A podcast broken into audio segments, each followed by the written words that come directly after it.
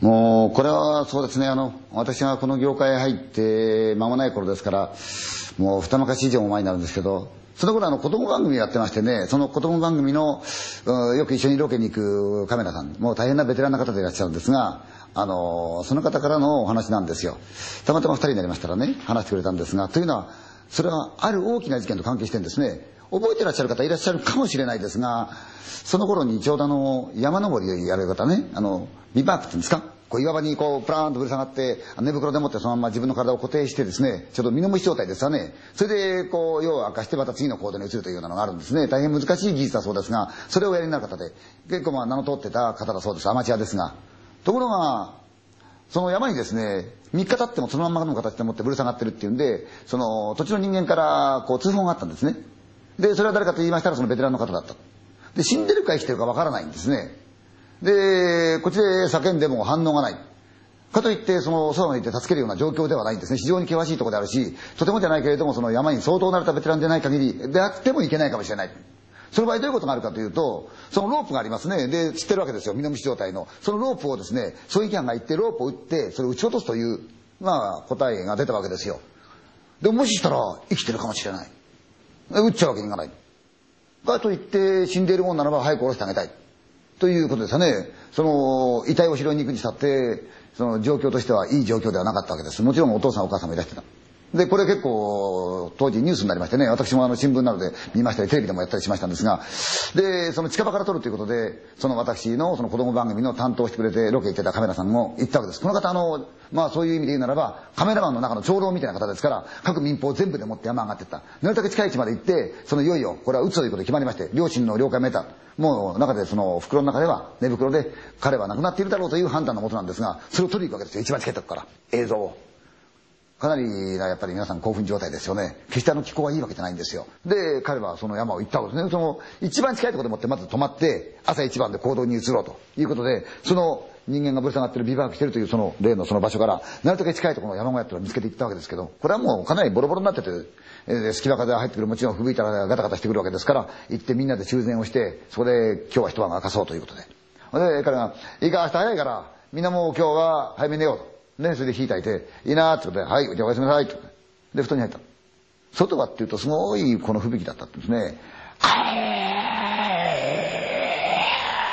バタバタバタバタバタバタバタバタって出てない状態だ。ところがみんな神経が起きちゃってるのなかなか寝れないんですね。カーいや、これもしかすると明日この吹雪でもってすごくて、実際には行動に移れないかもしれないなと。そうすると下手すれば子供って何日か待つような状況が起きるかもしれないわけですよね。ビバークしてるその人間だってちょうど身の虫状態ですからこれはパーンパーン揺れてるかもしれない。決していい状況じゃないわけですよね。カーッと相変わらず言って若手の人が「あれ？あれ？どうしいやなんか今聞こえませんでした？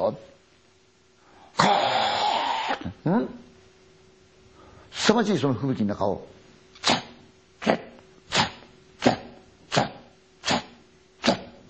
こちらに向かって歩いてくる足音がおお誰かしてるぞこっちへ大丈夫か？おーい、こっちだーってみんなでもって小屋の中から声をかけた。こっちだぞーって。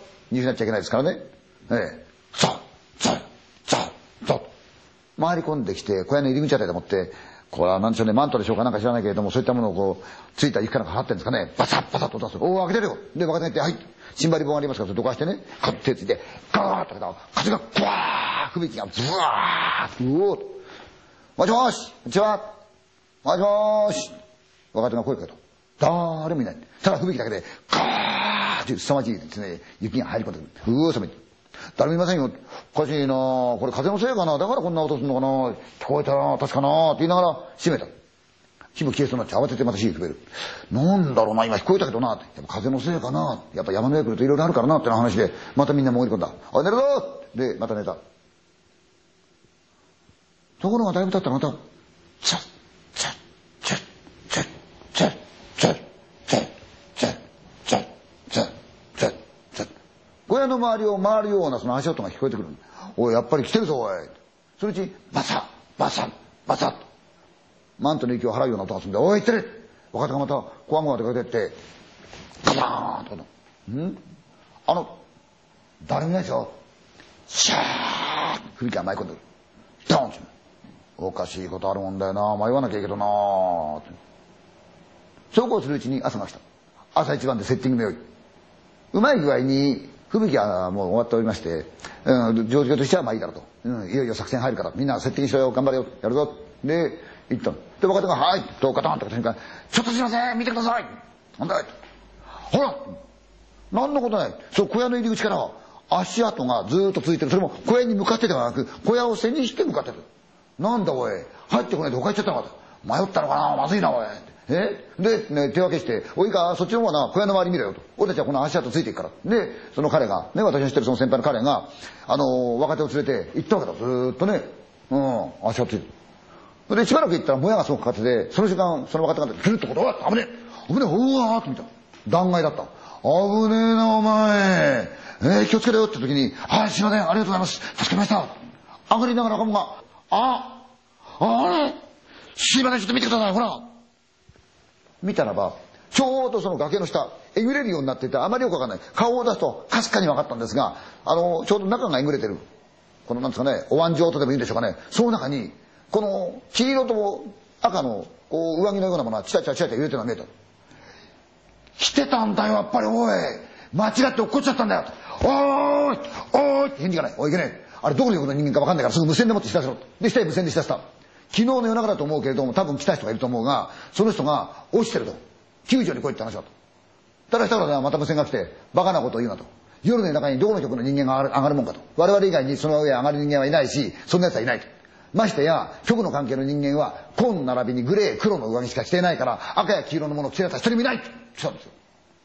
いないったって今実際にこれ落ってると。足跡もあるんだと。いいから助け来いよということで、この、要するにロープを打って落とすという本来のこの目的の方の仕事の他に別動隊が出てたんですね。で、まず先にこいつあげた。ちょうどその吹雪もやんでましたんでね、あげた。ここじゃ分かるわけねえよな。それは分からない。周り囲まれて真ん中引っ込んでるわけですから、どう考えたら外がすっぽり落っこってるわけですからね。多分彼はその迷って落っこったんですよね、スポーンって一気に。何かがなければ分かるわけない。で、引き上げた。ところがこの遺体は結構古い遺体でしてね、調べた結果、もう1年以上経ってるって言うんですよ。ええ、そんな前に亡くなったんですね。で、まあ、その、カメラさんが言うには、これやっぱり純ちゃん不思議なもんだね。我々に自分の死んでる位置を教えたいばっかりに、例のやつが昨日出てきて、ぐるぐる我々の小屋の周りを回って、それで足跡をつけて自分の居場所を教えたんだな。そういうことあるんだねって。そうだよねって話になった。で、もちろん、こっちの方のその、銃で撃ってロープを切って落とす方も、その日やられましてね、これも新聞なんか全部出ましたけども、それで落ちたその遺体に雪を詰めたりしまして、運んで、まあ、火葬にするわけですよね。ですから、二つの遺体がそこから上がったわけなんですよ。で、まあ、それは住んでたんです。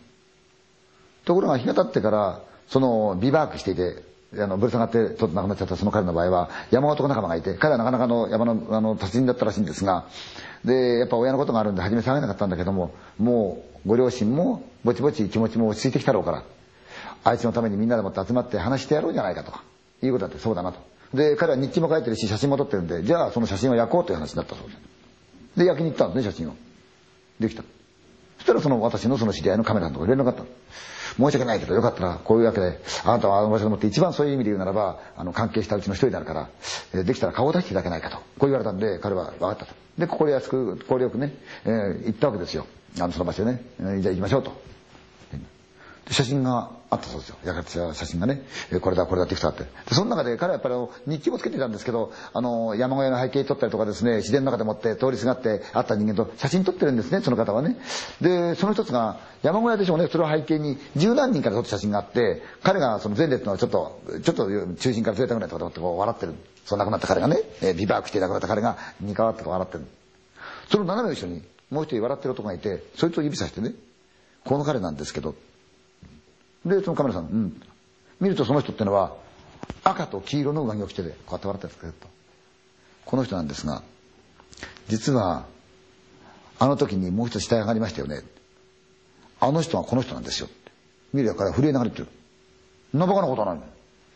ビバークしていて亡くなった方っていうのは、何日かの話ですよ、亡くなったっていうのはね。この人はその時点ですでに、1年以上前に亡くなってる人だと。一緒に写真に写るわけがない。でも映ってるんだったら不思議なこともあるもんですね。へえ。すでに彼は死んだ人間と写真一緒に撮ってたんだねこの時点で、うん、そうですね。その時に私の知り合いのその彼が思った。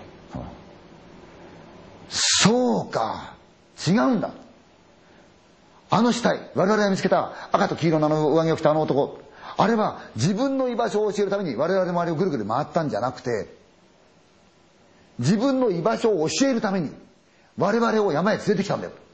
そのためには何が必要かというと、こいつが必要だったんだよ。